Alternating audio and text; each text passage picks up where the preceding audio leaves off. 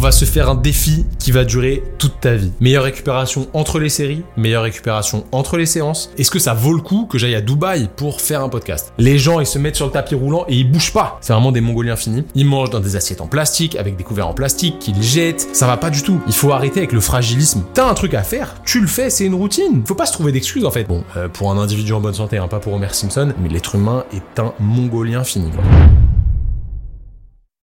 Bienvenue dans la zone 51, une zone de recherche où on expérimente la vie pour cultiver sa liberté, se forger un mental de guerrier et devenir de meilleurs humains. Je m'appelle Thomas, je suis kinésithérapeute, préparateur physique et chef d'entreprise. Et en 2017, avec mon meilleur ami Simon, nous avons fondé Training Therapy, une entreprise qui a pour objectif d'aider chaque sportif à performer à son plein potentiel sans douleur et de révolutionner le monde de la kiné en permettant à chaque professionnel de s'épanouir dans son travail, en étant rémunéré à sa juste valeur et en prodiguant des soins de la meilleure qualité qu'il soit à ses patients. Podcast, je partage un mélange de science, d'expérience et de philosophie pour quiconque souhaite prendre sa vie en main, progresser et élargir sa zone de confort physique et mental. Salut les amis, j'espère que vous allez bien. Je suis ravi de vous accueillir aujourd'hui pour une à deux heures de podcast. Ça va être un épisode qui va plaire aux sportifs. On va philosopher de ouf, évidemment, comme d'habitude. On va pas parler que de sport, évidemment, mais on va parler quand même de pas mal de choses sportives, du moins en lien avec l'actualité sportive. Je fais pas monter la sauce plus longtemps, on est parti pour le sommaire, let's go. Déjà, n'oublie pas de t'abonner si tu regardes la vidéo sur YouTube, balance un bon petit pouce bleu des familles, abonne-toi et mets les notifications, c'est important, comme ça tu sauras quand est-ce que je sors une nouvelle vidéo. Si jamais tu es sur les plateformes de streaming, Apple Podcast, Spotify, Deezer, etc., et ben lâche une petite review 5 étoiles.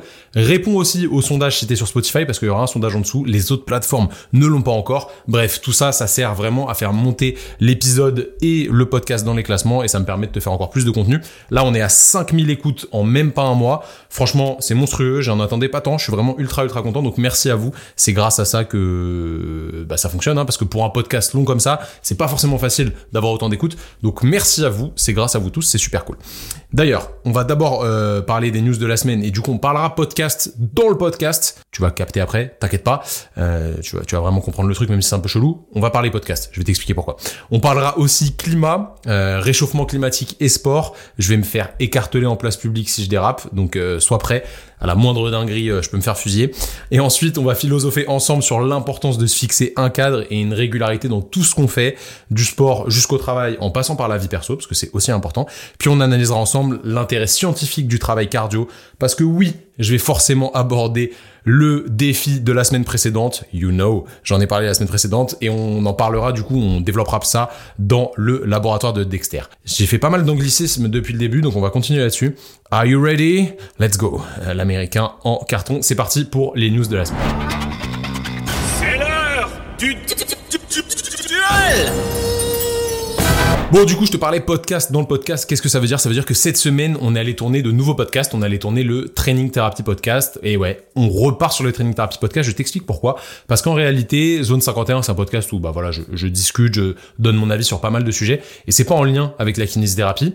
Et à la base, j'avais sorti le Training Therapy Podcast il y a maintenant deux ans et demi, je crois, pour parler de kiné, mais aussi donner mon avis sur euh, l'actualité, sur des sujets qui me tenaient à cœur. Et ça s'est un peu mixé. Et à la fin, bah, au final, c'était pas vraiment euh, ce que je voulais. Il y avait des fois des épisodes qui étaient tournés kiné, des fois des épisodes qui étaient tournés coach, des fois des épisodes où j'interviewais une personne qui était inspirante, selon moi. Et en fait, ça partait dans tous les sens. C'était stylé. En vrai, il y a beaucoup d'écoute et tout. C'est un super podcast. Mais ça perdait un petit peu de sens. Et du coup, j'ai préféré bah, dissocier tout ça, faire Zone 51 où je parle tout seul, où je philosophe sur des sujets, et le Training Therapy Podcast qui sera un podcast à destination 100% des Donc qu'est-ce qu'on allait faire lundi et mardi de la semaine dernière, donc euh, les deux derniers jours d'octobre? On est allé à Paris, on a loué un studio qui est totalement dédié à la création de contenu et au podcasting, je crois qu'on appelle ça comme ça, et on a tourné 21 épisodes de podcast qui durent entre 20 et 30 minutes, c'est des petites capsules, c'est plus simple pour les kinés, je trouve à, à digérer, on va dire, parce que si on parle une heure et demie d'un sujet, ça reste chiant parce qu'il y a forcément un peu de technique dedans, etc. Et c'est full euh, pour les kinés. Donc si jamais ça t'intéresse que t'es kiné, alors si t'es coach, ça peut aussi être intéressant. Et si t'es un patient sportif, ça peut aussi t'intéresser, mais il faut quand même avoir euh, quelques connaissances sur le, sur le sujet, et bah t'as juste à t'abonner au Training Therapy Podcast. Je te mettrai le lien dans la description parce que là on est jeudi et le Zone 51 sort. Jeudi prochain, ce sera Training Therapy Podcast. Jeudi d'après Zone 51, jeudi encore encore après Training Therapy Podcast. Bref, t'as capté un podcast par semaine, mais un podcast différent toutes les deux semaines. Il y aura un podcast full kiné avec le TT Podcast et un podcast Zone 51 où je vais parler comme ça. Et franchement, c'était monstrueux. On a charbonné comme des oufs. Donc merci à mon JP et à Simon parce qu'on est trois pour ces podcasts-là. En fait, on parle d'un sujet à chaque épisode. Premier épisode, tu vois, c'est sur le bilan de l'épaule, très intéressant. Deuxième épisode, je sais pas trop ce qu'on va mettre en, place encore. J'ai plein plein plein de sujets. Enfin, il en reste 20 du coup après le après le bilan de l'épaule. Je vais choisir. Je vais voir euh, ce qu'il en sera sur euh, le moment T. Mais c'est vraiment ultra intéressant. Ça va te permettre de bien réfléchir et de bien creuser des sujets en profondeur. Si t'es kiné, franchement, c'est un must-have quand tu es dans ta voiture, quand tu es en train de faire ta zone 2, on va en parler après, ça peut être super intéressant d'écouter ces podcasts-là. Donc vraiment, ça va déchirer. Je suis vraiment ultra content de ce qu'on a fait. Merci encore aux gars, c'était terrible. Euh, Aujourd'hui, on va parler maintenant des news écologiques. Allez, terminer les influenceurs, on arrête avec ça, Booba, les influenceurs, etc. Terminé. Euh, on va parler écologie, mais écologie liée au sport. On va commencer du coup par nos beaux Jeux Olympiques, les Jeux Olympiques 2024 qui ont lieu à Paris. Je vous explique rapidement, on va on va pas tergiverser. Il euh, y a un sport qui s'appelle le surf. Alors oui, on a mis le surf aux Jeux Olympiques, on va en parler après. Pour le surf, il y a un projet d'une tour d'arbitrage qui doit être construite pour des épreuves bah, de surf des Jeux Olympiques. C'est chelou de dire ça, mais oui, il y a du surf aux Jeux Olympiques. À Paris 2024, sauf que ce sera pas à Paris, parce que tu te doutes bien qu'à Paris, il n'y a pas de vagues. Il y a juste une magnifique scène avec des bouteilles dedans. Et en fait, ça va avoir lieu à Tahiti, euh, donc à 15 000 km de la capitale française. Il y a eu toute une histoire avec Anne Hidalgo, la mère parisienne, qui est allée là-bas, euh, mais qui au final ne s'est même pas rendue sur le site euh, en question. Bref, ça fait un scandale de ouf. Et au final, elle y allait pour voir sa famille, mais elle aurait pas payé les billets avec l'argent de la mairie de Paris. Bref, un sacré délire politique. En gros, ce qui se passe, c'est que pour arbitrer le surf, c'est des juges, un petit peu comme un patinage artistique, comme en gymnastique, ils donnent une note à la performance surfistique, je ne sais pas comment on dit. Et en gros, ils veulent faire une tour au milieu de l'eau pour pouvoir bah, voir les surfeurs et pour pouvoir les juger.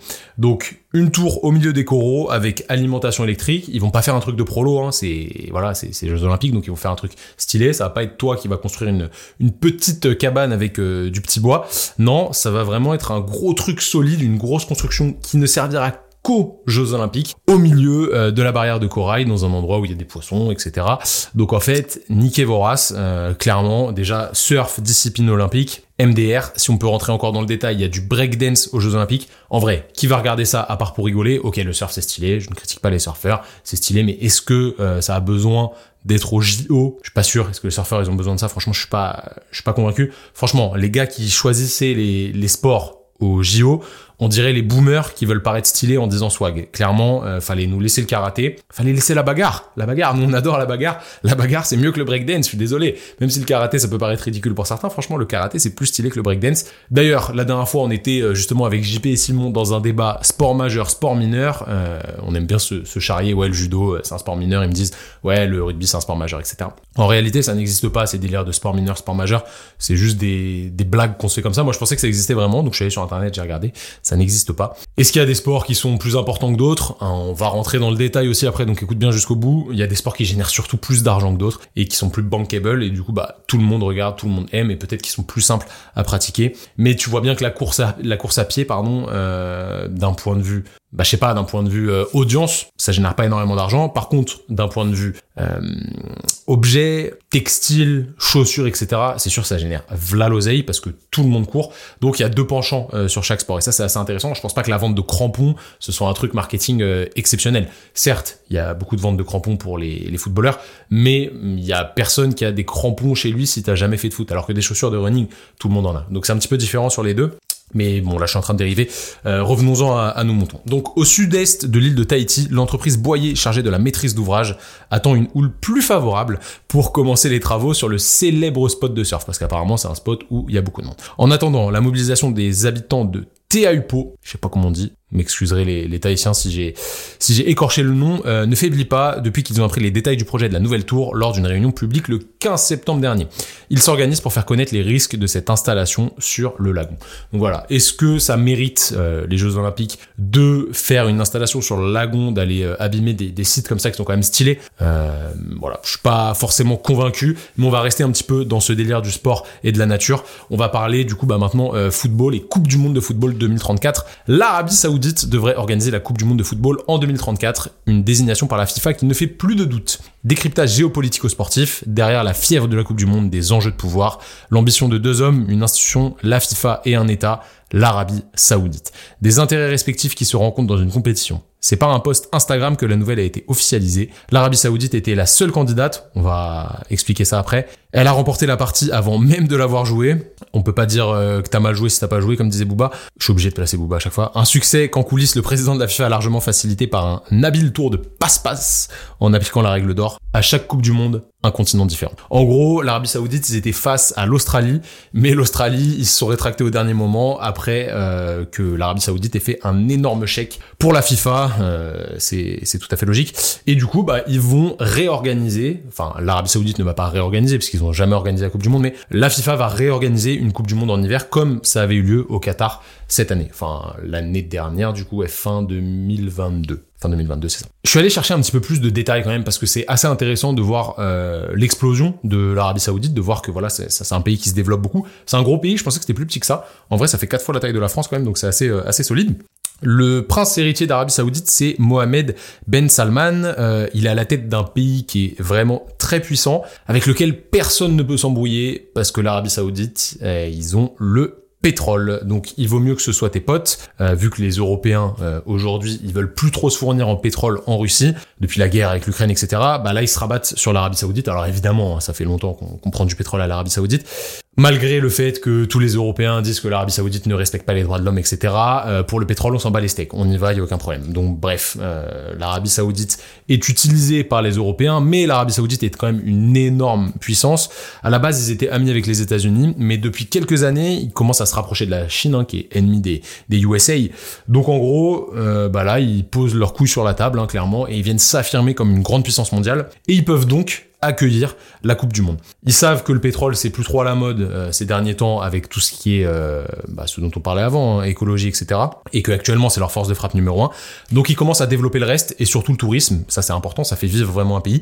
Donc derrière juste quelque chose de sportif comme la Coupe du Monde, il y a tellement de politique et de choses que le supporter de foot ne connaît pas parce qu'il s'intéresse pas à ça. Euh, c'est vraiment intéressant d'aller plus loin quand vous avez ce genre d'infos. Essayez de regarder ce qui se passe en coulisses, essayez de réfléchir par vous-même. Comme d'hab hein, dans la zone 51, on vous apprend à être plus libre, à réfléchir librement. Et c'est important pour moi d'essayer de décrypter ces petits points qui sont quand même euh, bah, assez intéressants. Et quand on y réfléchit, ça nous ouvre pas mal euh, les yeux sur le sujet. Donc bref, spécial. Enfin, personnellement, j'ai pas spécialement d'avis. Je m'en bats un peu les steaks parce que je vais sûrement pas regarder la Coupe du Monde du moins de très loin. Euh, je vais pas augmenter ma consommation et mes achats pendant la Coupe du Monde comme tout bon supporter, qui fait vivre tout le business de son pays, évidemment, ça fait vivre les bars, etc. C'est cool.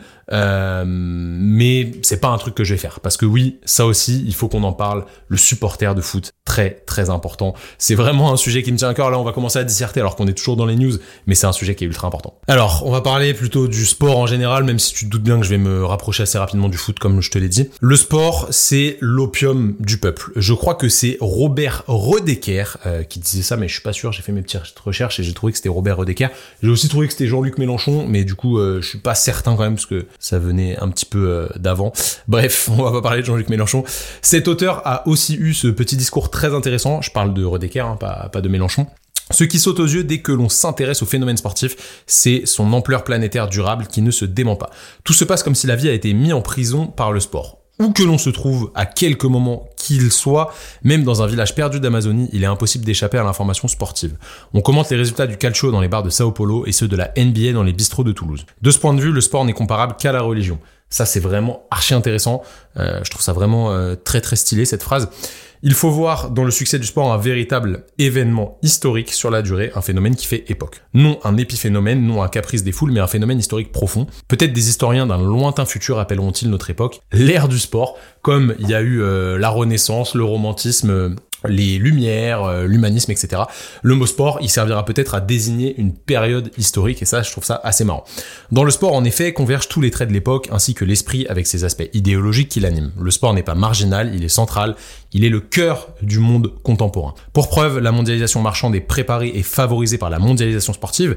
On en revient à notre histoire de Coupe du Monde en Arabie Saoudite, où j'en étais, ouais, les rencontres sportives internationales, la Coupe du Monde de football. Vous voyez, euh, on peut à peu, depuis plus d'un demi-siècle, former les esprits à trouver naturel la mondialisation, loin de se limiter au rôle de simple effet, euh, reflet, pardon, comme le croient les observateurs superficiels, comme le suggère également le concept marxiste de superstructure, le sport, à l'instar de tous les phénomènes culturels décisifs que nous avons cités, le romantisme, etc. C'est vraiment intéressant ce genre de réflexion parce que ouais, le sport est une espèce de religion en fait actuellement, du moins le sport médiatisé, parce que euh, du sport moi perso j'en fais depuis tout petit et je regarde pas forcément les sports que je pratique. Là, je cours beaucoup en ce moment, je vais jamais regarder la course à pied à la télé. Je peux regarder s'il y a une tentative de record sur un marathon, genre je vais regarder la fin, mais je vais pas euh, me lever à 4 heures du mat pour regarder euh, le marathon. Et à l'époque, quand le MMA n'était pas aussi connu que maintenant, je m'hydrate, ça m'arrivait de me lever à 4h du mat pour le coup pour regarder l'UFC et les gens me prenaient pour un fou alors que maintenant ils le font de manière euh, assez naturelle. Donc le sport c'est vraiment un phénomène qui est sociétal et on en fait même des reportages Netflix euh, que des non sportifs peuvent regarder. Il y a pas mal de, de personnes que je connais qui m'ont dit ouais t'as regardé le reportage sur Beckham etc alors qu'ils n'ont jamais fait de sport de leur vie, qu'ils connaissent rien au foot. Du coup je me suis dit ok je vais regarder le reportage sur Beckham et franchement je vous le conseille. Netflix encore une fois excellent reportage pour une fois. Bon, j'avoue, il y en avait plein d'autres de stylés, mais celui sur McGregor, j'avais pas trop, j'avais pas trop kiffé. J'avoue, j'avais kiffé le film euh, sur Connor, mais le, le reportage, franchement, était pas exceptionnel. Donc, on va rentrer dans le détail de, l'histoire de Beckham. Dans le second ou dans le troisième épisode, je sais plus trop, il parle de l'incident le plus célèbre qui a impliqué euh, David Beckham dans un lynchage médiatique et un lynchage sociétal en, en gros. Donc je vous résume rapidement. Euh, Beckham, c'était l'histoire montante du, enfin c'était l'étoile, l'histoire n'importe quoi, l'étoile montante du football anglais. Il jouait à United et il était considéré comme l'un des joueurs les plus prometteurs de sa génération, et considéré à juste titre parce qu'il était vraiment très très chaud. Et en juin 98, huitième de finale contre l'Argentine, donc en France, euh, magnifique Coupe du Monde gagnée par euh, les Français. Il se passe que euh, bah, Simeone, qui est, je sais plus s'il est entraîneur de l'Atlético encore. Bref, vous connaissez tous, il a été entraîneur de l'Atlético pendant longtemps quand il y avait Griezmann, etc. Simeone, qui était joueur argentin à l'époque, qui jouait encore au foot, qui n'était pas entraîneur, il, il le chauffe pendant tout le match et à la fin, il lui fait un, enfin à la fin, ouais, c'était vers la fin, c'était genre à la 80e, un truc comme ça. Il lui fait un, non, je dis des bêtises. Non, c'est début de deuxième mi-temps, 47e minute, je crois. J'ai le chiffre en tête. Il lui fait un, sale truc, il tombe, enfin Beckham tombe et Simeone, genre il lui marche à moitié dessus, etc. Et Beckham il pète un câble et il lui met un coup de pied. Bon, rien de ouf, hein, c'est un coup de pied de footballeur quoi. Et le score c'était 2-2. Donc euh, l'arbitre met rouge à Beckham, Beckham expulsé, et du coup l'Angleterre il joue la fin du match à 10, il y a toujours 2-2 à la fin, il y a prolongation, et il y a tir au but. Malheureusement, l'Angleterre perd au tir au but, ce qui n'est pas vraiment en lien en soi avec euh, l'expulsion de Beckham. Certes, ça a plus fatigué ses autres coéquipiers parce qu'ils jouaient à 10, mais ils ont quand même tenu jusqu'à la fin. Peut-être que la fatigue a fait qu'ils n'ont pas euh, assumé sur, euh, sur les tirs au but, etc. Moi, je suis pas sûr que ce soit ça, en l'occurrence, mais reste que c'était pas le principal fautif de la perte du match. Malheureusement, les conséquences de cet incident, elles ont été juste ouf. Première conséquence, réaction des supporters et des médias. Alors, les médias britanniques à l'époque, ils ont fait de Beckham clairement le, bouc émissaire. On reparlera de, de cette idée de bouc émissaire après. J'aime bien ce terme, c'est assez intéressant. Euh, le bouc émissaire de l'élimination de l'Angleterre. Donc les tabloïds, en gros, ils ont été impitoyables. Il euh, y en a certains qui ont même imprimé des cibles de tir sur les photos de Beckham pour inciter les supporters à exprimer leur colère et leur haine. Génial. Inciter à la haine pour vendre, ça c'est un grand classique dans les journaux.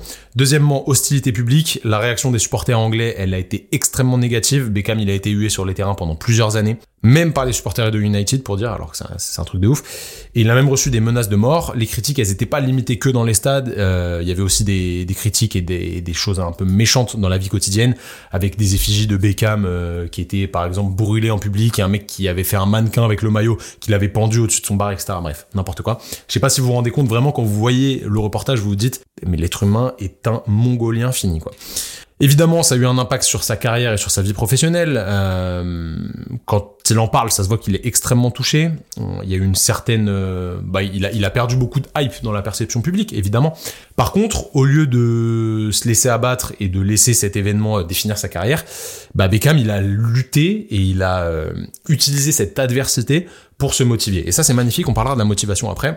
La rédemption, elle est venue au fil des ans. Beckham, il est resté à Manchester United pendant pas mal de temps avant de partir euh, au Real et il a continué à exceller sur le terrain. En fait, il a gagné, il a regagné plutôt le respect des supporters grâce à ses bons matchs et à sa capacité à bien jouer. Et en fait, il n'a pas cédé à la controverse. Donc, euh, c'est vraiment un, un, reportage qui montre que le travail finit toujours par payer et que euh, des fois, il faut faire euh, fi de, de, ce qui se passe autour et de, de la vie des autres. Donc, en vrai, la, la rédemption de Beckham, elle a été complétée par tout son travail sur le terrain et en dehors du terrain. Il a eu beaucoup de, de trucs caritatifs, etc. Et il a toujours une attitude professionnelle. C'est ça qui ressort de la série. C'est ça qui est assez intéressant. Et au fil du temps, en fait, cet incident avec l'Argentine, c'est devenu euh, limite plus du tout une tâche sur sa carrière. C'est une anecdote. En vrai, j'ai l'impression que les gens ont oublié euh, ce qui s'est passé. Et ça a montré vraiment sa résilience et sa capacité à surmonter les difficultés. Donc on en parlera après. Bex, il a été régulier, et ça c'est ultra important, régulier dans sa rédemption, même si à la base il avait rien fait de mal particulièrement. Un petit coup de pied, ça fait de mal à personne, en vrai, surtout sur, euh, sur Simeone. Donc moi j'aime bien réfléchir à cette question de pourquoi les supporters ils peuvent se retourner si violemment contre un athlète qu'ils idolâtraient euh, genre 5 minutes avant. Et en fait j'ai fait mes recherches sur ce sujet parce que vraiment ça me questionne c'est un sujet qui me questionne de ouf. Et je pense que ça peut être examiné à travers plusieurs spectres philosophiques. Ça va de la psychologie euh, des masses à la théorie de l'identité et de l'aliénation. Je vais donc te présenter ces concepts philosophiques en détail.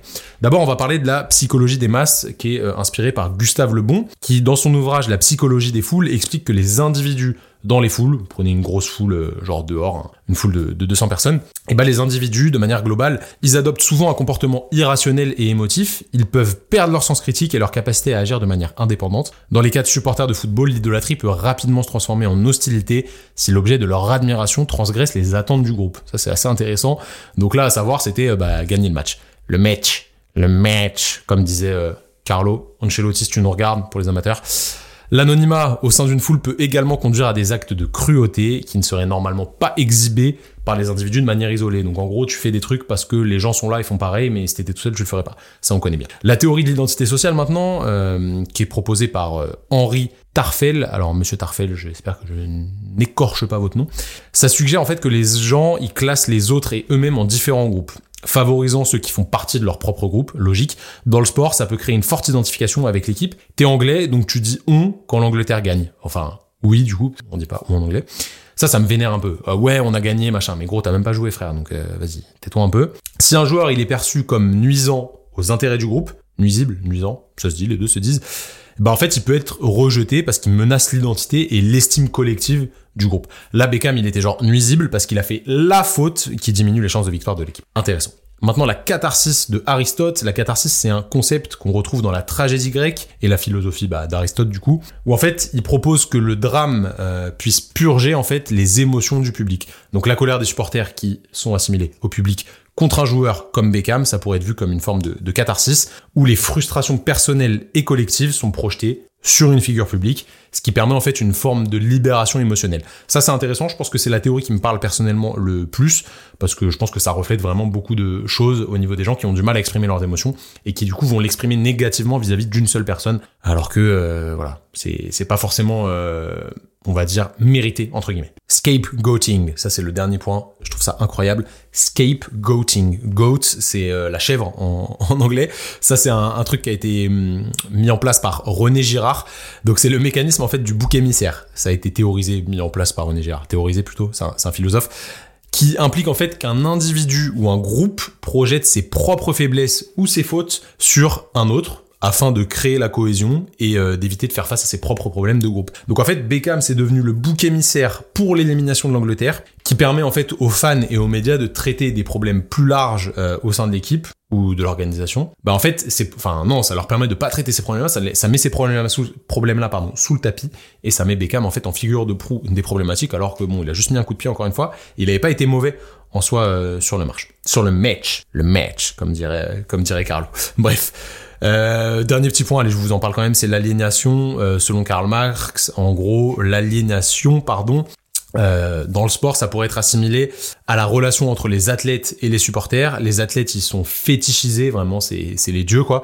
Et en fait, ils sont transformés en symbole de succès et de fierté nationale. Par contre, dès qu'ils sont mauvais, on les dépersonnalise et on les traite comme des produits. Et hum, du coup, en fait, on, on, est, on a une désillusion vis-à-vis de, de ce qu'on attend d'eux on voilà, on est on est triste, on est déçu, etc. Et du coup, ça amène de l'hostilité vis-à-vis de de ces athlètes, c'est un petit peu comparable aux chefs d'entreprise et aux ouvriers, c'est à peu près la même chose. Donc en fait, ces théories, elles mettent en lumière le fait que la relation entre les supporters et les athlètes, elle est complexe et elle est chargée de fortes attentions et de fortes émotions en réalité. Donc ça, c'est vraiment un, truc intéressant à aller creuser.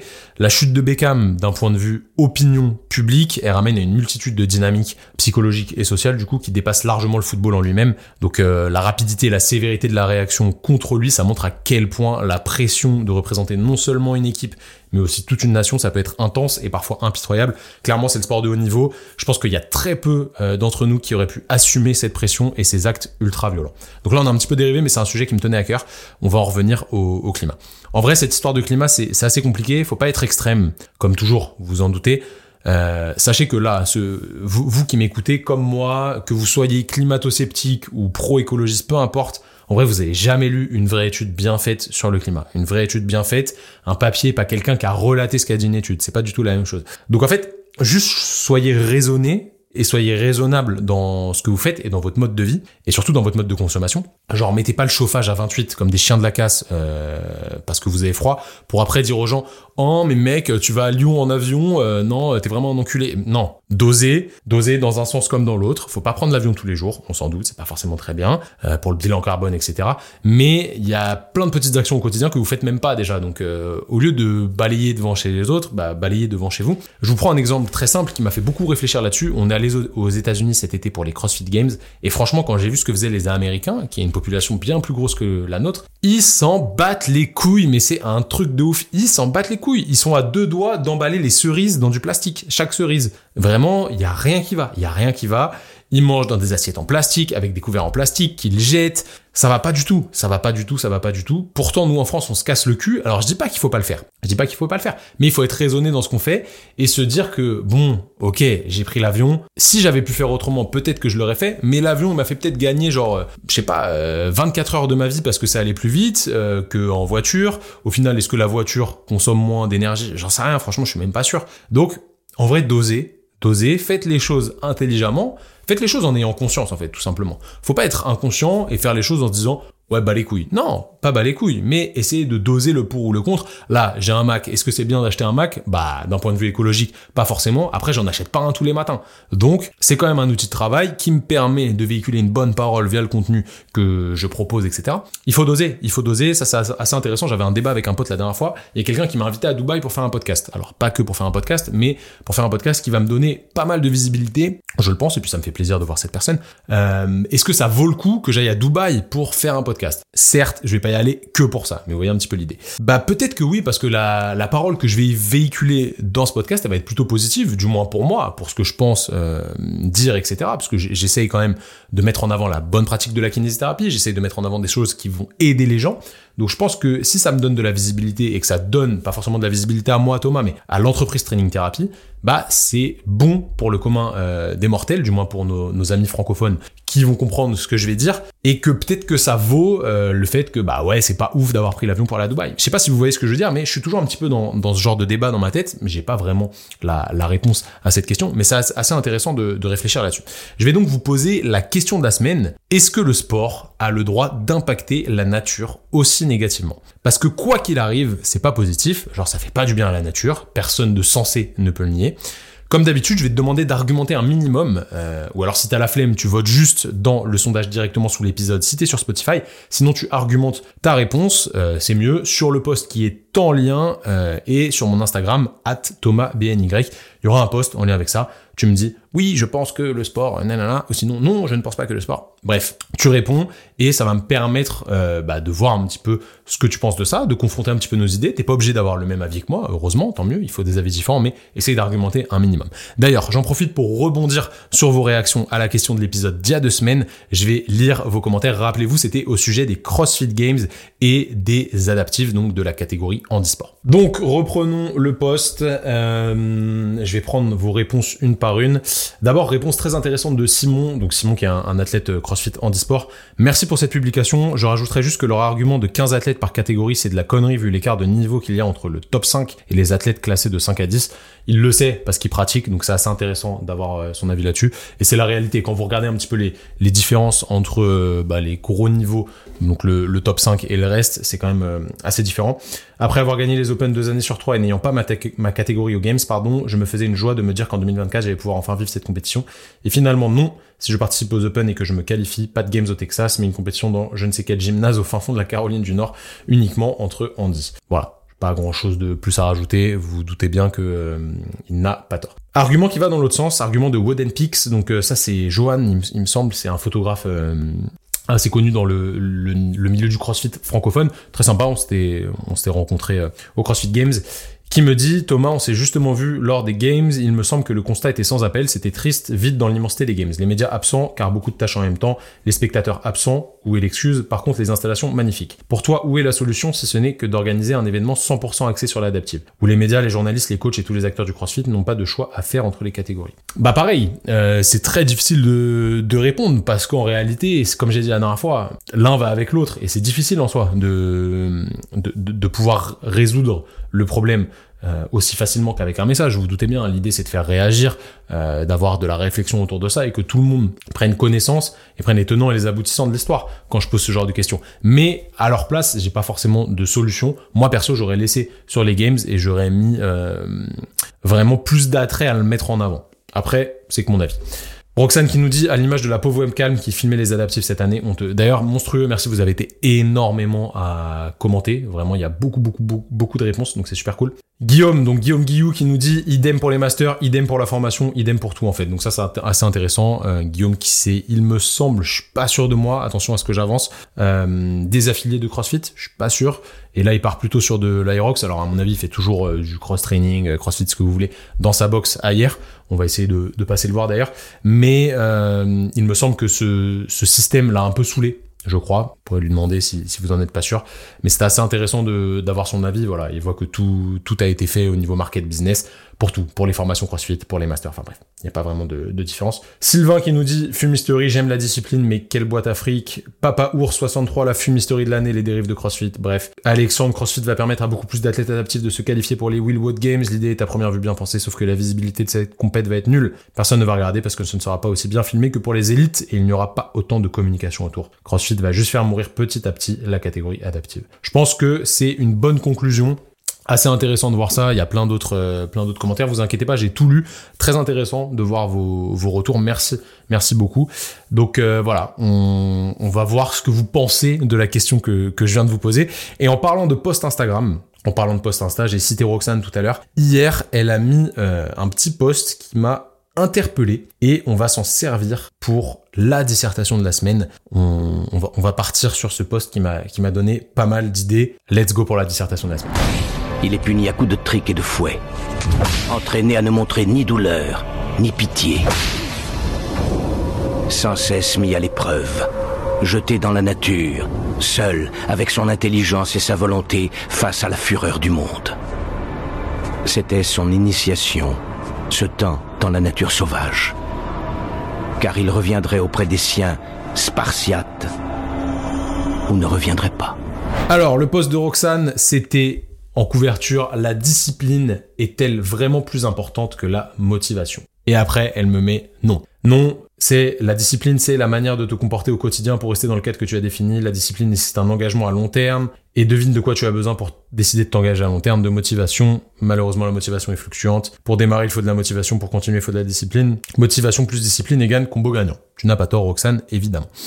Alors, on, va rentrer un petit peu dans, dans ce détail entre motivation et régularité. Ces deux concepts qui sont clés dans la progression et dans la réussite dans n'importe quel domaine, que ce soit sportif, professionnel, personnel, peu importe. Ils sont étroitement liés et ils sont souvent interdépendants. En fait, ils représentent des forces différentes qui peuvent impacter l'amélioration des compétences et l'accomplissement personnel. Donc, je vais essayer en fait d'examiner chacun de ces points d'un point de vue philosophique. Je vais pas te donner mon avis tout de suite sur le sujet, sur ce que je privilégie personnellement, même si tu t'en doutes déjà.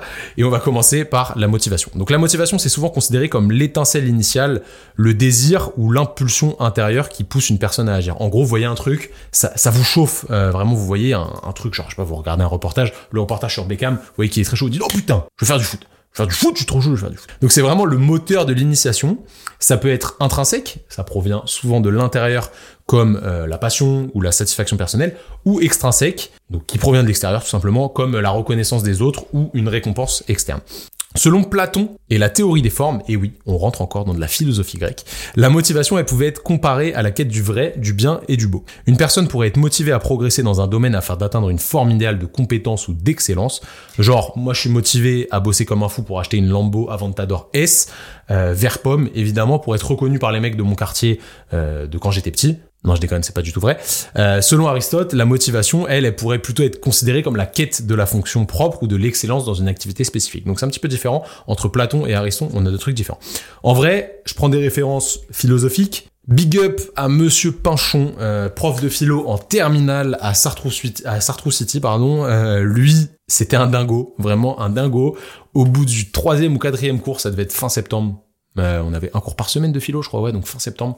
Il avait osé me dire, Thomas, je vous rappelle, il, vous voyez les gens. Thomas, si ça ne vous intéresse pas, vous pouvez partir. Et moi, fanfaron que je suis, j'avais dit, ah mais vous me mettrez pas absent? Et il m'avait dit, non. Et du coup, j'étais parti. Et j'étais plus jamais revenu, à part pour les contrôles. C'était des dissertes, je crois, en philo. Donc je venais genre euh, une fois tous les deux mois pour la disserte. Et j'avais toujours une note de merde, genre 6, euh, 7, un truc comme ça.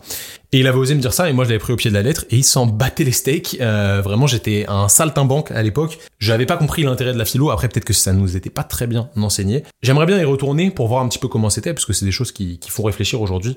Je pense que j'étais juste trop jeune et trop con. N'oubliez pas que j'ai eu mon bac à 16 ans, donc j'étais vraiment un sale gamin. Bref, aujourd'hui, monsieur Pinchon, tu serais fier de moi. Big up mec. Donc euh, on va rester dans les dans les philosophes. Euh, je sais pas si c'est un philosophe, mais euh, on va parler de, de Nietzsche.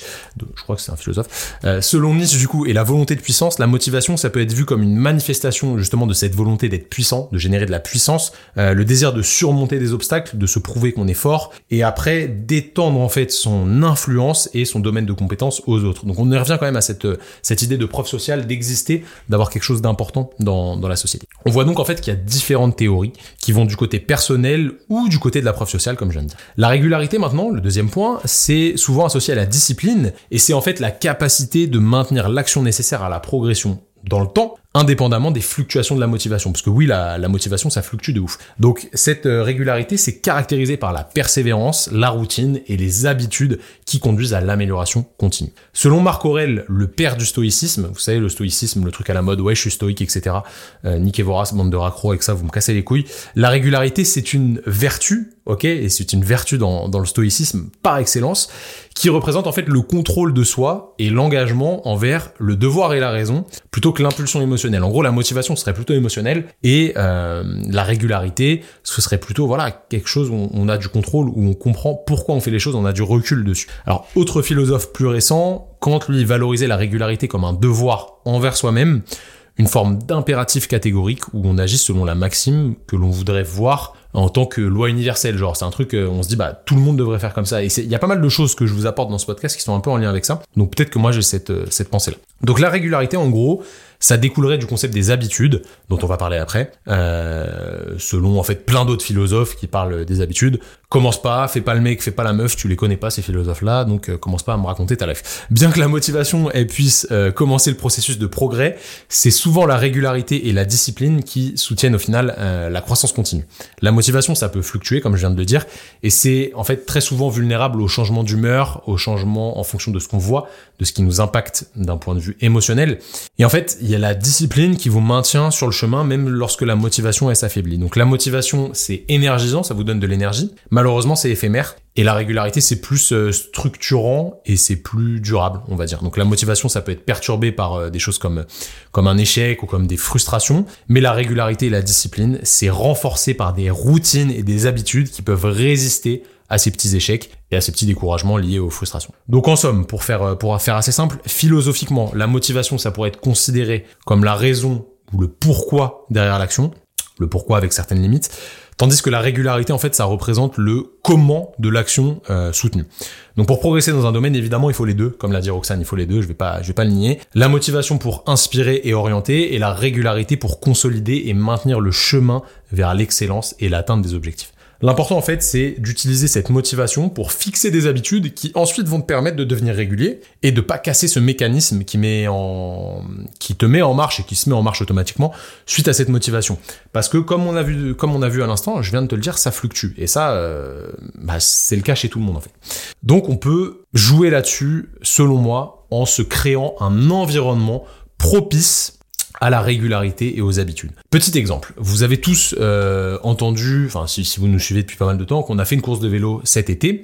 D'ailleurs, si tu veux regarder la vidéo sur le vélo, c'est vraiment un banger. On a résumé bah, toute notre préparation pour cette course de vélo qui s'appelait l'Ariégeoise, qui est une grosse course de vélo. J'avais jamais fait de vélo de ma vie avant, enfin du vélo pour euh, genre aller au collège, des trucs comme ça, oui, mais j'avais jamais fait de vélo de route. Et on s'est préparé en six mois. Quand on s'est lancé ce défi, on était très motivé. Mais est-ce que la motivation, elle est restée pendant six mois? Franchement, non, certainement pas. Ce qui a primé, c'est vraiment la régularité. J'avais mon plan d'entraînement et je l'ai fait quoi qu'il arrive. Et j'avais des séances de chien de la casse que j'avais pas envie de faire sur le papier. J'étais vraiment pas motivé pour les faire et je les ai fait grâce à la régularité. Ce qui doit être fait doit être fait, tout simplement. Et en fait, je me suis créé un environnement qui me permet ça. Comment j'ai fait? Bah, j'ai acheté un bike erg. Donc j'avais un bike erg et j'avais pas d'excuse du genre "Oh là, il pleut, il fait froid. Oh non, ça va être trop compliqué, je vais glisser, c'est risqué, il y a pas de visibilité, je peux pas sortir mon vélo." Non, j'ai le bike erg, je m'entraîne dessus. Il y a aucune excuse et je pense que pour ça, il faut se créer un environnement. C'est comme ce qu'on a vu la semaine dernière avec les douches froides. Je vous ai parlé de ma routine, je me lève, je touche pas mon téléphone, euh, douche froide direct, je mange, je vais marcher au soleil, enfin au soleil, au rayon du soleil, euh, avec ma chienne, puis je reviens et je fais mes étirements. Et ouais, je suis en train d'essayer de passer mon grand écart en ce moment. C'est de la régularité, je le fais tous les jours, quoi qu'il arrive, sauf parfois le dimanche. On l'a vu, je me dis que le dimanche, des fois, petite pause. Mais si j'ai envie de le faire, je le fais. Juste le dimanche, je me force pas parce que je l'ai fait 6 jours sur 7 déjà. Ça suffit largement. Euh, faut pas non plus être teubé. Et ça, c'est de la régularité. Mais il y a des jours, franchement, j'ai pas envie, même tous les matins, j'ai pas envie de prendre ma douche froide. Mais je le fais. Je suis pas motivé à le faire. J'ai aucune motivation derrière. C'est la régularité qui amène ça. Et je sais que si je ne le fais pas, il y a un petit grain de sable qui va venir euh, encrasser, euh, encrasser tout ça. Donc c'est le pouvoir des habitudes. Ce pouvoir des habitudes, c'est un concept qui a été exploré de manière euh, assez approfondie dans le livre The Power of Habit et non pas euh, le power des hobbits. Je sais pas si la blague était, était ouf. Bref, c'est un concept euh, vraiment intéressant qui a été développé par Charles Duhigg qui a popularisé en fait l'idée que nos habitudes, comme je viens de te le dire, elles jouent un rôle crucial dans notre vie quotidienne, dans nos succès et dans nos échecs. Selon lui, qui a étudié, on va dire, le, le comportement humain, les habitudes, c'est des routines de comportement qui sont répétées régulièrement et qui tendent à se produire de manière inconsciente. Donc en gros, tu fais même plus exprès, c'est devenu ta norme. Et il y a quelques éléments, clés, euh, selon moi, à avoir dans le pouvoir des habitudes, enfin à développer plutôt, c'est d'abord les structurer. Il faut que euh, ces habitudes elles aient une structure. Il y a trois éléments principaux pour développer une habitude. D'abord, il faut un déclencheur. Ce déclencheur, en fait, c'est un signal qui va déclencher automatiquement un comportement habituel. Donc moi, je me lève, le fait que ce soit le matin, le premier pied que je mets par terre, gauche ou droit, peu importe, balestec, je dois prendre ma douche froide parce que c'est le matin, c'est comme ça. Donc ça peut être un lieu, ça peut être une heure de la journée, ça peut être un état émotionnel, ça peut être d'autres personnes qui te le rappellent, ça peut être une action, bref. Il doit y avoir un déclencheur qui fait que, à ce moment-là, il y a ça. Moi, tous les jours à 18h30, je m'entraîne. Et c'est comme ça et c'est pas autrement. Et ça vient avec les habitudes. Deuxième point, euh, enfin, le déclencheur vient avec les habitudes et le déclencheur déclenche les habitudes aussi. Donc c'est un, un cercle vertueux. Deuxième point, la routine. La routine, qu'est-ce que c'est? Bah, C'est le comportement habituel en lui-même qui peut être physique, mental ou émotionnel. Par exemple, une routine d'étirement ou juste notre douche froide. Grand classique, c'est assez simple de le comprendre ça. Troisième point, une récompense, c'est ce que le cerveau perçoit comme un bénéfice en réponse à la routine, ce qui renforce l'habitude et du coup bah, ça la rend plus susceptible de se répéter à l'avenir. Ça c'est intéressant parce qu'on l'a vu la dernière fois euh, que euh, bah, en fait les récompenses à court terme elles étaient jamais ouf. Par contre, les récompenses à long terme, elles étaient bien. Et l'exemple de la douche froide était parfait. Tu prends une douche froide, c'est très désagréable. Par contre, après, t'es bien, t'es content de l'avoir fait. Alors que si tu prends une douche chaude, t'es bien sous la douche chaude, mais après t'as froid. Voilà. Donc c'est c'est un, peu à, l'envers. Et ça, c'est vraiment un, un, point qui est clé. Pour moi, il faut vraiment le comprendre que les habitudes, elles jouent un rôle dans tous les aspects de notre vie y compris sur notre santé, notre productivité, notre stabilité euh, personnelle, émotionnelle, financière, sur notre bonheur, bref, ça aide vraiment à créer des comportements positifs et une vie en fait juste que tu maîtrises et du coup une vie au final où t'es euh, t'es plus libre, tout simplement. Donc euh, en conclusion, pour moi le, le pouvoir des habitudes, ça réside dans notre capacité à façonner presque toutes les facettes de notre vie, ça veut dire qu'on maîtrise ce qu'on fait, souvent sans qu'on en soit vraiment euh, conscient. Donc ça devient inconscient et ça c'est vraiment cool. Donc c'est important de comprendre comment fonctionnent ces habitudes et c'est important de mettre en place des choses pour avoir des habitudes. Donc déjà, comment faire pour prendre une habitude? Bah, Premièrement, tu vas déterminer l'habitude euh, en question. Tu dois aussi trouver un why, donc un pourquoi tu le fais. Et tout simplement, tu dois le faire petit au début, donc euh, petit volume, petite intensité, et petit à petit t'augmentes euh, le temps, t'augmentes l'intensité de ce que tu fais, etc. Et en fait, tu lâches jamais l'affaire. Tu lâches jamais l'affaire, c'est tout. Tu fais, et si besoin, tu augmentes. Il n'y a pas de recette miracle. Il faut arrêter avec le fragilisme. Je sais même pas si ça se dit, mais t'as capté ce que je voulais dire. Et les excuses. T'as un truc à faire, tu le fais, c'est une routine. C'est tout. Faut pas se trouver d'excuses, en fait. Par exemple, quand le confinement est arrivé. Le confinement est arrivé, nous, on avait la routine de s'entraîner. Confinement, salle de sport fermée. Qu'est-ce que j'ai fait? La première chose que j'ai fait, j'ai tapé dans mes économies, parce qu'à l'époque, c'était pas, euh, voilà, c'était, c'était pas la dèche, mais c'était pas non plus ouf. J'ai acheté tout le matos que je voulais, enfin, tout le matos que je voulais. Le matos dont j'avais besoin pour m'entraîner, parce que je me suis dit, mais là, si j'arrête de m'entraîner pendant trois mois, déjà, premièrement, je vais devenir fou. Et deuxièmement, ça va casser une habitude. Et à l'époque, j'étais bien plus jeune, mais je l'ai fait quand même. Et c'est la base en fait. Il faut créer votre environnement qui vous permet d'avoir des habitudes. Après, je suis pas là pour vous faire la morale, pour vous dire bah c'est nul ce que vous faites, euh, voilà, je suis là en moralisateur, etc. Moi, j'espère juste vous inspirer à positionner des habitudes qui vous sont propres et qui sont bénéfiques pour vous. Euh, prenons je reprends l'exemple de ma de ma course de vélo. En fait, la course de vélo, on l'a fait pour nous, on l'a fait pour nous, se prouver qu'on était capable de faire quelque chose qui est difficile en soi. On l'a pas fait pour l'imposer aux autres, pour montrer aux autres qu'on faisait quelque chose de, de, bien. En fait, on s'en battait un peu les, les couilles de ça complètement. Euh, on, a fait la course, c'était dur, et il y avait un plan à suivre, et on a suivi le plan. C'est tout, c'est comme ça. Ça doit être fait. Ce qui doit être fait doit être fait. Et justement, pour cette course de vélo, on a fait beaucoup de cardio à basse intensité. Tu t'en rappelles, la semaine dernière, je t'ai parlé de cardio à basse intensité. Je t'ai dit de faire deux fois 20 minutes dans la semaine. J'espère que tu l'as fait. C'était juste une habitude euh, et une régularité à assumer. C'est pour ça que je te, je te donne ce genre de petit défi assez simple. Et en fait, dès que tu le fais plus, si t'as arrêté de le faire cette semaine, eh ben en fait, t'entaches cette mécanique euh, et cette habitude. Donc c'est problématique. Et tu t'en doutais. On a philosophé là-dessus. Merci Roxane hein, pour euh, pour l'idée. Je te l'ai je te l'ai dit tout à l'heure si tu m'écoutes.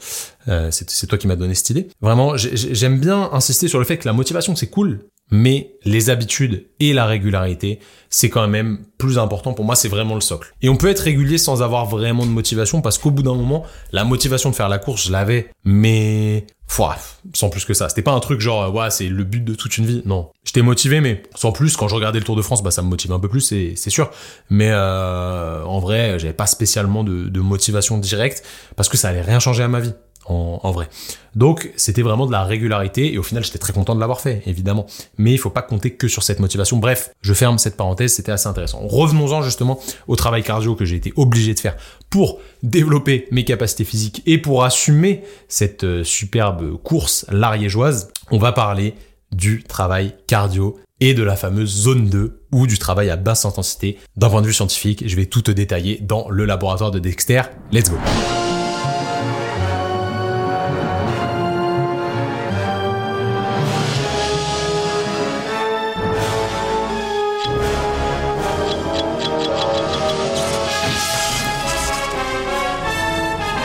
Bon, on va parler de la définition de cette fameuse zone 2. Donc, tu as entendu parler euh, partout sur Instagram, évidemment grâce à Sean de Upside Strength. On reparlera de, de Sean après.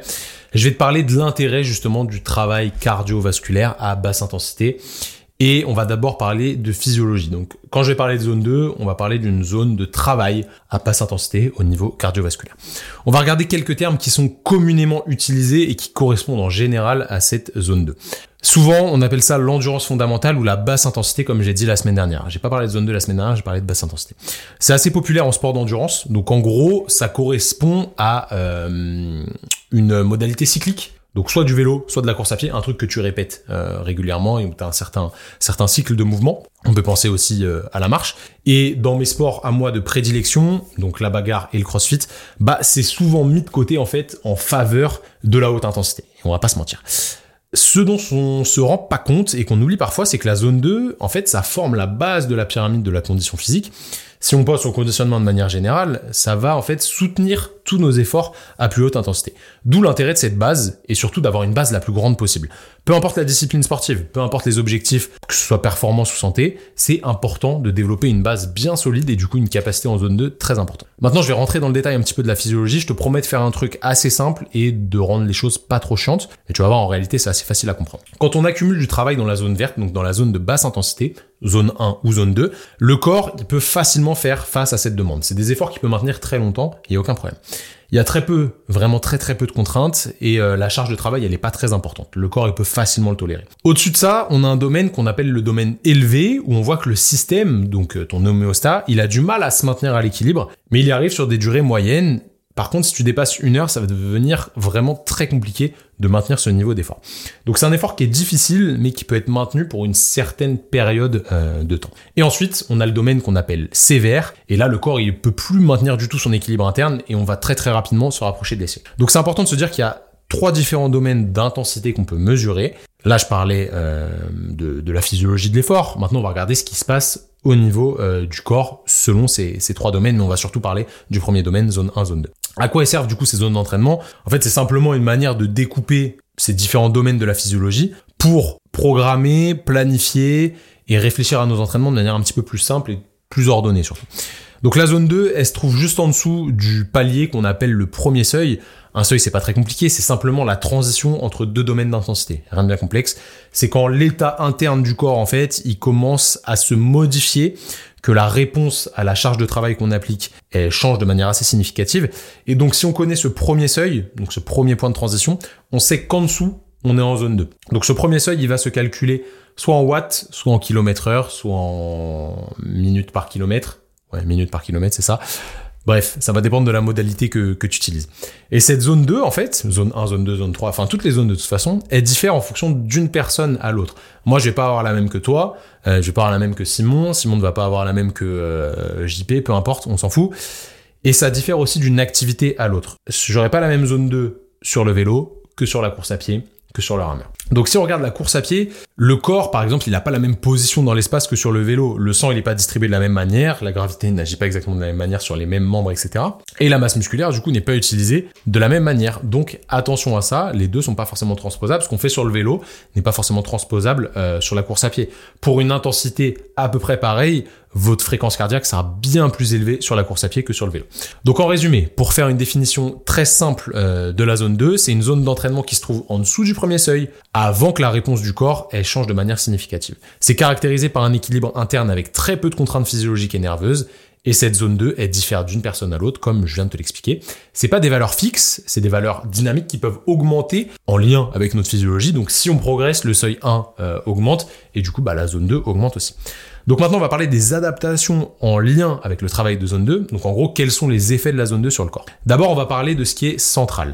Oui, oui, on va distinguer adaptation centrale et adaptation périphérique. La zone 2, elle stimule le système nerveux parasympathique dont on a parlé la semaine dernière. À l'inverse, les douches froides, rappelle-toi, elles stimulent le système nerveux sympathique. Va checker le dernier épisode, je t'explique tout, donc te prends pas trop la tête. C'est d'ailleurs une des raisons euh, pour lesquelles la fréquence cardiaque au repos est baisse quand on fait beaucoup de zone 2. Assez intéressant. Quand on fait beaucoup de zone 2, on va aussi avoir une variabilité cardiaque qui va augmenter. Et selon les cardiologues, euh, c'est un signe de bonne santé cette variabilité cardiaque. En gros, c'est la différence entre, euh, enfin c'est la différence de temps entre deux battements cardiaques. Si ton cœur il bat à 60 battements par minute, en réalité t'as pas un battement toutes les secondes. T'as un battement à 0, un battement à 1,1, un battement à 2, un battement à 3,2. C'est assez anarchique et plus il euh, y a plus il y a de différence entre ces battements, mieux c'est euh, d'un point de vue récupération. Ça peut paraître un petit peu antinomique, mais euh, c'est comme ça. Donc il y a pas mal de sportifs qui évaluent leur variabilité cardiaque au matin, au réveil, et ça, ça montre leur capacité de, récupération pour voir s'ils ont bien récupéré. C'est vraiment un paramètre qui influence de manière positive euh, bah, la récupération et qui est lui-même influencé de manière positive par le travail de zone 2 si on reste sur cette adaptation centrale. Pour aller plus loin et pour parler du cœur, on va voir que le ventricule gauche, il va grossir. De manière contrôlée, évidemment, c'est pas une cardiomégalie, euh, on n'est pas dans ce délire-là. Donc en gros, on va avoir un ventricule gauche qui s'agrandit, qui a plus de place à l'intérieur, ce qui veut dire qu'avec chaque battement, on va pouvoir pousser plus de sang, et on va pouvoir du coup bah, éjecter bah, plus de, sang et tout ce qui est à l'intérieur du sang par battement. Donc en fait, on a une économie cardiaque qui se développe. C'est d'ailleurs une des autres raisons pour laquelle on a euh, des fréquences cardiaques au repos qui sont plus basses quand on fait beaucoup de zone 2. Une fois qu'on a vu le système nerveux et le cœur, on va se déplacer vers la périphérie. Dans le sang, on a une molécule qui s'appelle l'hémoglobine, qui est une protéine dans les globules rouges qui fixe l'oxygène et qui permet du coup de le transporter jusqu'aux muscles et tous les organes qui ont besoin d'oxygène évidemment. Avec ce travail de zone 2, on a plus de transporteurs, donc plus d'hémoglobine, et donc plus d'opportunités pour transporter l'oxygène, qui nous est nécessaire évidemment pour maintenir un état stable euh, au niveau des, bah, des tissus qui nous permettent de produire un effort tout simplement. Donc c'est important de comprendre que le, euh, vraiment le travail de zone 2 a un aspect important au niveau central et aussi au niveau périphérique. Donc on a des adaptations très très intéressante au niveau des capillaires sanguins aussi. Donc à l'intérieur du sang, on a l'hémoglobine, mais le sang il est transporté dans des capillaires. Et en fait, la zone 2 va permettre de développer plus de capillaires sanguins. Donc en gros, on va faire grossir la surface d'échange entre le sang et la fibre musculaire, et c'est par là que passe l'oxygène après avoir circulé via, les globules rouges, comme on vient de voir. Donc pour passer du sang à la fibre, il passe par les capillaires sanguins. Et plus on a une surface d'échange importante, plus on a d'oxygène qui passe par unité de temps dans les fibres musculaires, et donc moins on a besoin de flux sanguin pour maintenir une tâche donnée, ou juste pour la, la réaliser tout simplement. Donc quand les gens en fait ils gagnent en densité capillaire, pardon, et eh ben le flux sanguin requis dans cette zone euh, pour une intensité d'effort donnée, il diminue au fil du temps. C'est-à-dire que tu deviens plus économe avec ton sang, parce que du coup, par unité de sang, tu peux extraire plus d'oxygène pour faire le travail. Donc ces capillaires, ils sont ultra importants. Je continue avec mes adaptations périphériques, t'inquiète, on est bientôt à la fin. Il y a les mitochondries aussi qui vont de pair avec les adaptations au niveau des capillaires. Il y a une adaptation mitochondriale, c'est-à-dire que plus t'as euh, densité capillaire, plus t'as de mitochondries ou du moins de volume mitochondrial. Si t'as séché les cours de SVT, je te rappelle vite fait le rôle des mitochondries quand même. Les mitochondries, c'est euh, rien de plus en fait que le lieu de la respiration cellulaire. C'est là où va l'oxygène et c'est là où on va utiliser les différents substrats énergétiques, les graisses, les sucres, etc.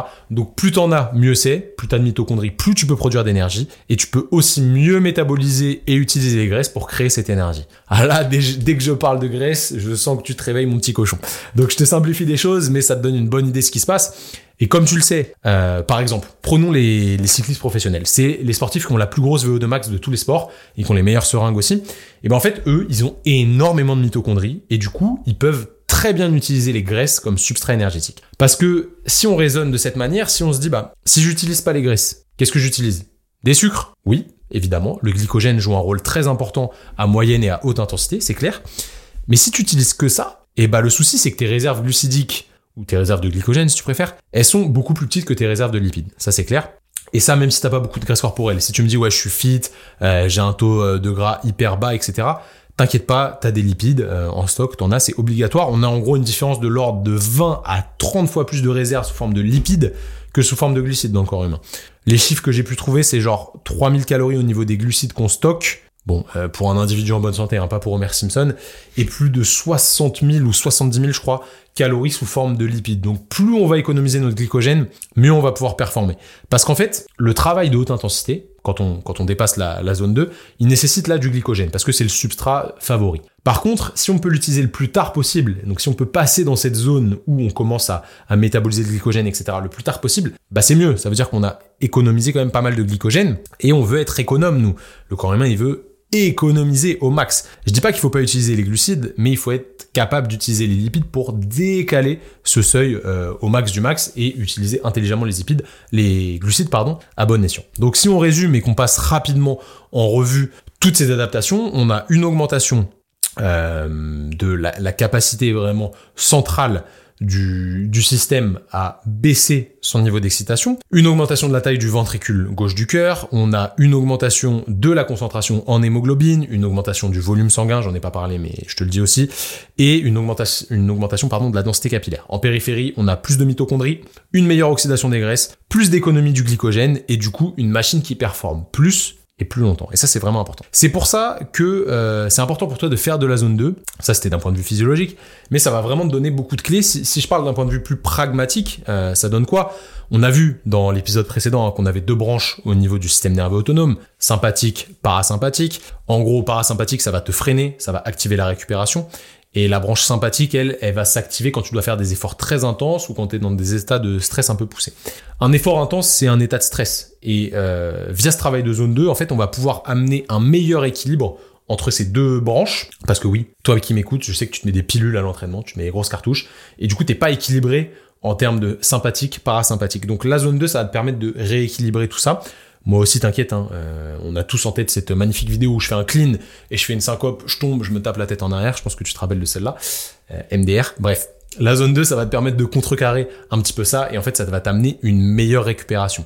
Meilleure récupération entre les séries, meilleure récupération entre les séances, meilleure récupération même pendant les transitions, euh, par exemple sur sur différents exercices pour un crossfitter ou sur des phases de repos pendant un match ou pendant un combat, entre les différents affrontements pendant une journée, etc. J'ai dit beaucoup etc là, mais c'est pas très grave. Et du coup, qui dit meilleure récupération dit meilleure capacité à t'entraîner d'un point de vue plus global. Donc ta zone 2 en fait, elle va te permettre de tolérer une plus grande charge d'entraînement ou plus de choses dans la vie de tous les jours, tout simplement. Et ça pour le côté santé. Et c'est pour ça que tu dois absolument faire de la zone 2. En fait, t'as pas le choix. Tu dois absolument en faire. Et si je vais un petit peu plus loin pour les kinés qui nous écoutent, n'oublie pas Training Therapy Podcast uniquement destiné aux kinés, non je déconne, coach et euh, patient vous pouvez aussi y aller mais ça va être des, des sujets assez kinés.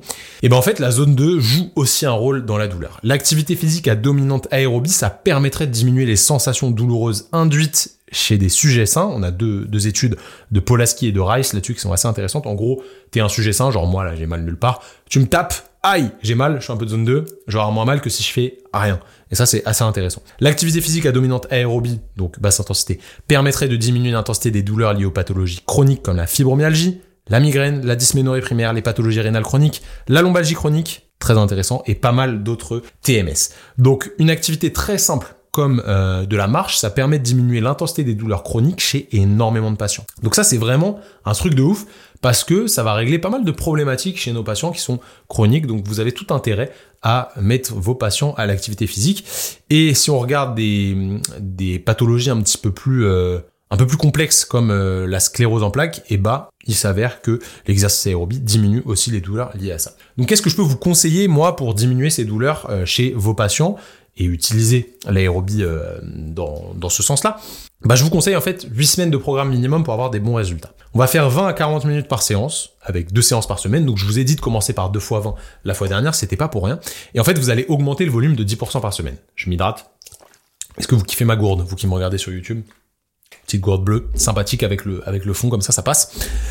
Donc, euh, augmenter le volume de 10% par semaine. En gros, première semaine, vous avez fait deux fois 20 minutes. Semaine d'après, vous faites deux fois 22 minutes, etc., etc. Le but, c'est de pouvoir respirer par le nez. Respiration nasale possible, pas obligatoire, c'est pas obligé de le faire, mais le fait que vous soyez capable de ne respirer que par le nez, ça veut dire que vous êtes bien au niveau de l'intensité, que vous n'êtes pas trop haut. Donc en gros, on va avoir comme guide d'intensité l'aisance respiratoire. Et ça, c'est vraiment un game changer, je vous garantis, vous mettez ça en place avec vos patients, les kinés qui m'écoutent, vous allez voir une grosse différence sur leur douleur. D'ailleurs, on a, on a fait une, une grosse formation cet été avec Sean, qu'on a fait qu'une fois, on a pris beaucoup de temps à créer cette formation. C'était en juin, il me semble, à Rennes, on était une trentaine d'inscrits, c'était monstrueux. Et en fait, on a décidé euh, cette formation qui était portée sur le système cardiovasculaire et respiratoire pour les patients, athlètes et non athlètes. Donc on a vraiment organisé ça sur le spectre de quelqu'un est désentraîné, je veux le réathlétiser et éviter au, mieux les diminutions de ses capacités cardiovasculaires, etc. Ou alors j'ai quelqu'un de très désentraîné parce qu'il est sédentaire, parce qu'il est inactif. Comment je fais pour le remettre à l'activité physique intelligemment en faisant en sorte que ce soit pas trop dur mais que ce soit efficace? C'était vraiment une formation qui était magique. Les, euh, les participants, ils ont surkiffé. Et ce qu'on a fait, c'est qu'on en a fait un résumé condensé qui va pouvoir t'aider à utiliser tout ça avec tes patients. Et en fait, on va te le présenter en live dans très peu de jours. Donc ça va être le 19 novembre à 18h. C'est un dimanche. Dimanche 19 novembre à 18h. Tu peux noter la date. Ça peut vraiment t'intéresser, euh, que tu es des sportifs ou pas au cabinet. Et même si t'es coach, ouais, même si t'es coach, je réfléchis, mais ouais, clairement, même si t'es coach, ça, peut être carrément intéressant. Parce que en fait, t'as toujours des clients qui ont des douleurs, etc. Et tu peux, grâce aux évaluations qu'on présente là-dedans, bah, les aider potentiellement à les faire disparaître tout en ayant un bénéfice physique euh, direct. Donc en fait, ce qui se passe, c'est que le 19-11 à 18h, donc 19 novembre, comme je t'ai dit, on va faire un résumé en live. C'est une conférence qui est gratuite. Euh, voilà, on vous fait un truc super gratuit, super cool, super gratuit, ça veut strictement rien dire. Bref, on fait un truc gratuit, super cool. Je commence à fatiguer, ça fait longtemps que je parle. Ça aura lieu le 19 novembre, encore une fois à 18h. Tu peux t'inscrire en tant qu'auditeur du podcast. Je t'ai mis, euh, je, te, je te donne la chance de pouvoir t'inscrire en amont. Les places sont limitées. Je l'ai pas encore annoncé sur les réseaux sociaux. Si t'écoutes le podcast là, il y a que toi auditeur euh, qui va pouvoir t'inscrire. Donc tu t'inscris, c'est gratuit encore une fois, ça aura lieu à 18h le dimanche, comme ça on est sûr que euh, t'es dispo, parce que généralement tout le monde est dispo le dimanche. Bref, 19 novembre, note la date, t'as le lien pour t'inscrire dans la description de l'épisode, tu cliques là-dessus, bref. Allez, c'est l'heure du défi de la semaine, je pense que je t'ai bien résumé l'intérêt de la zone 2 et t'as tout intérêt à continuer à le faire, c'est ton objectif. Défi de la semaine, let's go. Cette semaine, on va se faire un défi qui va durer toute ta vie c'est pas juste deux semaines avec euh, deux fois 20 minutes de zone 2, même si t'as bien compris que tu devrais garder la zone 2 toute ta vie. Là, c'est un engagement que tu vas prendre vis-à-vis de toi et surtout vis-à-vis de moi, parce que si tu le fais, s'il te plaît, fais-le pour moi. Ça me rend vraiment heureux quand je vois des gens faire ça. À partir de maintenant, tu ne vas plus jamais prendre les escalators ou les tapis roulants de ta vie, sauf cas exceptionnel. Parce que des fois, il y a des endroits où il y a que ça. Et genre, vous n'avez pas d'escalier à dispo, du coup, vous êtes obligé de les prendre. Par contre, si tu les prends, tu marches dessus. Parce que la dernière fois, à Montparnasse, entre deux métros, vous savez, il y a un long couloir avec deux tapis roulants ultra longs. Bon, on les prend jamais avec Simon, on marche sur le côté. Les gens, ils se mettent sur le tapis roulant et ils bougent pas. et ils pensent que ça va plus vite. C'est vraiment des mongoliens finis.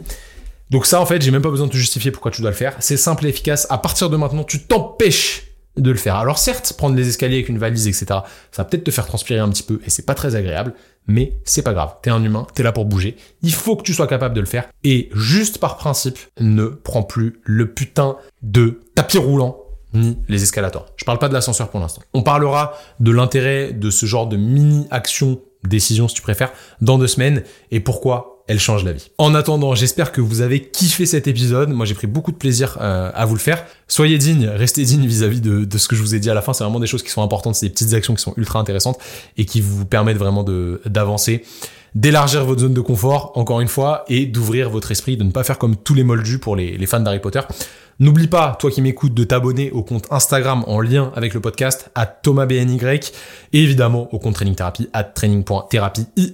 On n'est pas que des Amerlocs ici. Nous, on se dit à deux semaines pour un nouvel épisode. Salut tout le monde, n'oubliez pas de noter l'épisode sur toutes les plateformes de streaming et de liker la vidéo si vous êtes sur YouTube. Salut, salut